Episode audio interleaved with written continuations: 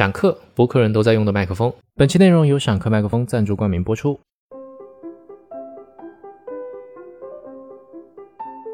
Straw, coal, and bean. Chapter One. An old woman lived in a village. She had gathered a serving of beans and wanted to cook them, so she prepared a fire in her fireplace. To make it burn faster, she lit it with a handful of straw.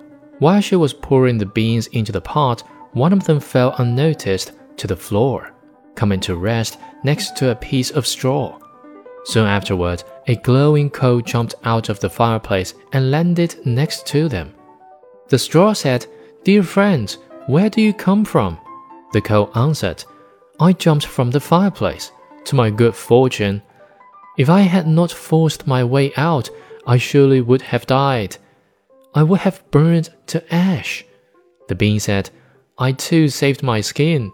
If the old woman had gotten me into the pot, I would have been cooked to mush without mercy, just like my comrades. Would my fate have been any better? said the straw.